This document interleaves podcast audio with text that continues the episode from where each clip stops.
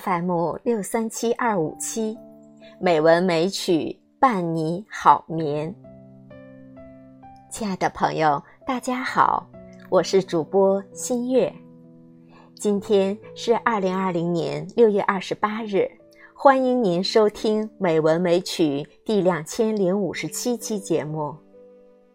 今天我为大家带来的是一篇散文，我国著名的文学家谢冕的《读书人是幸福人》。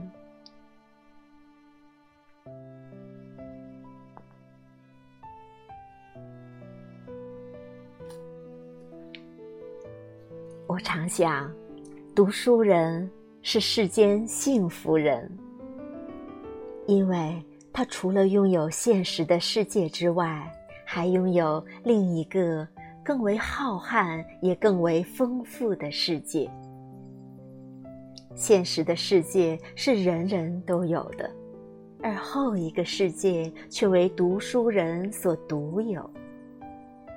由此。我想，那些失去或不能阅读的人是多么的不幸。他们的丧失是不可补偿的。世间有诸多的不平等，财富的不平等，权力的不平等，而阅读能力的拥有或丧失，却体现为精神的不平等。一个人的一生，只能经历自己拥有的那一份心悦，那一份苦难。也许再加上他亲自闻知的那一些关于自身以外的经历和经验。然而，人们通过阅读，却能进入不同时空的诸多他人的世界。这样。具有阅读能力的人，无形间获得了超越有限生命的无限可能性。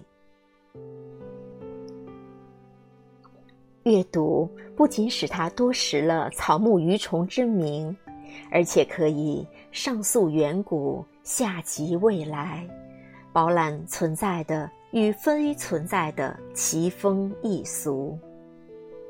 更为重要的是。